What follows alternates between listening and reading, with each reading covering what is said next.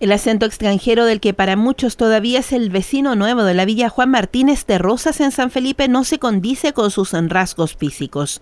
Moreno, estatura promedia de un connacional, pareciera un chileno que creció en Europa, un hijo de exiliados quizá, o de algún matrimonio que decidió probar suerte en otras latitudes, Alejandro Quizada en San Felipe es Iván de Boer en Holanda. Nació en Payaco, al sur de Chile, en 1979 y su madre, entonces de 14 años, recibió a las horas del parto la visita de una religiosa holandesa que negoció con la abuela del recién nacido su cuidado personal por parte de una familia europea.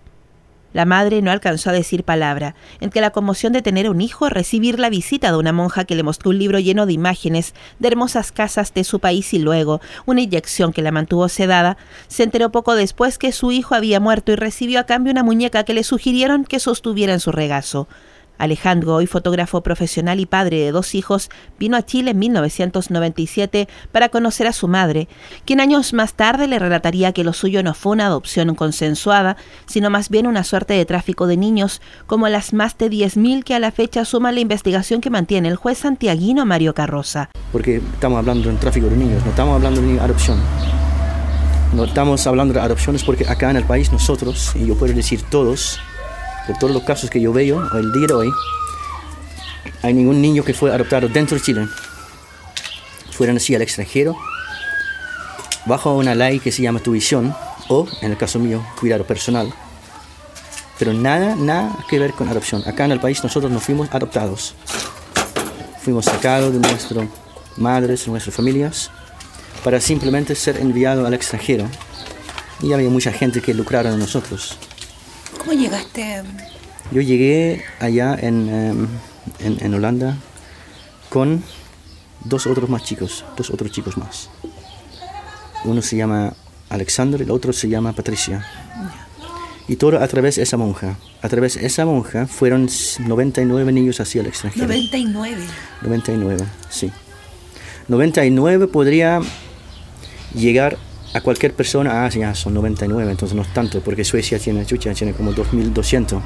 Pero cada niño que en esa forma fue sacado de su lado, del, lado de su familia, por engaña, por un tráfico, ya es un niño de más. Eso no tiene palabra. ¿Cómo voy a explicar eso a la siguiente generación?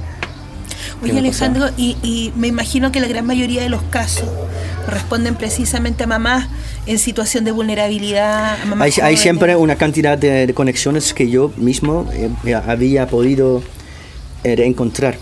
Hay, hay muchos casos más ahora, como nosotros estamos viendo, situaciones diferentes. Eh, en el caso mío, por ejemplo, mi mamá tenía solamente 14 años de edad, entonces menor de edad. Eso es uno. Un otro son gente campesina, gente que no puede leer ni escribir, gente de forma pobreza, no sabe defenderse, o gente que psicológicamente no están en un nivel para que se pueda entender lo que está pasando, o Alejandro, junto a una amiga que enfrentó una suerte similar a la edad de 5 años, María Angélica Stoddart, quien vive en Suecia, encabezan la agrupación Chilean Adoptees Worldwide, la que en poco tiempo ha congregado a más de 150 chilenos que se criaron en otras latitudes y que, por cierto, enfrentaban la misma condición. Pertenecían a familias pobres, casi analfabetas, a las que con enorme facilidad les fueron arrebatados para darlos a matrimonios con una situación acomodada, si bien se podría pensar que a estos niños se les hizo un favor al darlos, en teoría, en adopción a familias europeas con una mejor posición económica, lo cierto es que hablamos de familias que sufrieron la pérdida de sus hijos, hijos que sienten que se les transgredieron sus derechos, sus derechos de niños, sus derechos humanos. Esto es que lo falta con la gente que escribe eso y la gente que está leyendo esto, que ellos no se entiende cómo es, era de sentir. Y cómo, cómo arrebatarte de una familia. De, Y no es solamente eso. ¿Quién eres tú de decir a mí que yo necesito sentirme? ¿Quién soy yo de decir que sí fue para lo mejor? No, yo no he tenido ningún momento de decir eh, o hacer una decisión como eso. A lo mejor mi vida era mejor con mi, mi padre eh, biológico porque hay una cosa que faltamos con todos los adoptivos, que nunca somos suficientes. Nunca. Y hay siempre esta palabra de los padres adoptivos, pero mira, imagínate que solamente dos meses atrás una familia mía en Suecia me dijeron, pero María, tú querías irse, adoptaba a un otro país. Y lo, ¿Cómo lo sé yo, una chica de un pueblecito, que es una adopción? ¿Y cómo lo sé yo de otros países? Que yo tengo una lista y yo, como una chica de cinco años, puedo hacer una decisión, oh, bueno, mi vida es muy peor y la vida aquí en Chile es horrible. Ahora vamos a hacer una decisión, yo como una chica menor, me quiero irme a Suecia. Aquí, ya, a Suecia, ya, en la otra parte del mundo.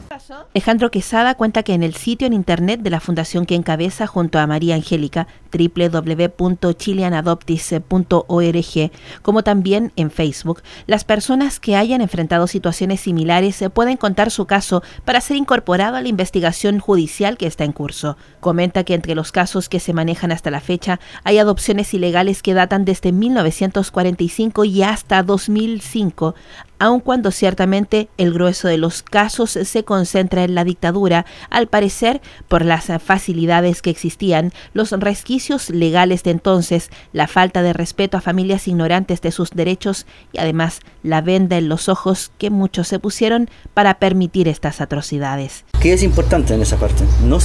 Eso se trata de todas las personas acá en Chile, que son familias y madres que perdieron a su hijo y ellos pueden realizar una denuncia en la PDI. La PDI tiene una línea directa con el equipo de investigaciones y por lo tanto la cantidad de casos que hoy en día conocemos, la cifra oficial ya superó una cantidad de 10.000 niños. Cifras no oficiales, estamos ahora pensando en una cantidad de más o menos 20.000, porque todavía faltan mucho, muchas personas que no sabe de esto. No sabe, no, sabe cómo llegar a la peri, no sabe qué hacer. Alejandro y vive en San Felipe. Llegó hace cuatro años para vivir junto a su pareja belga y sus dos hijos. Se ha dedicado a fortalecer su organización y a aportar cuantos más antecedentes se pueda del tema al ministro Carroza, sus hijos están con identidades ficticias insertos en el sistema escolar. Tienen buenas notas, pero ni pensar en acceder a un beneficio, pues en la práctica su padre tiene una doble identidad, la otorgada por nuestro país y la adquirida cuando llegó a los seis meses de vida a Holanda. Si bien ha hecho solicitudes con el apoyo del Instituto Nacional de Derechos Humanos al ministro del Interior, Andrés Chadwick, para que se regularice su situación y sea reconocido como ciudadano chileno con todas las de la ley, sin enfrentar tanto trámite, lo cierto es que de hacerlo, en definitiva, el Estado de Chile estaría reconociendo las irregularidades cometidas y con ello haciéndose cargo de un tema que no solo afecta a Alejandro, sino que a más de 10.000 personas, chilenos que se criaron con otras familias, muchos sin saber que sus adopciones no fueron legales, sino más bien casos de tráfico de niños a quienes se les transgredieron sin pudor alguno todos sus derechos.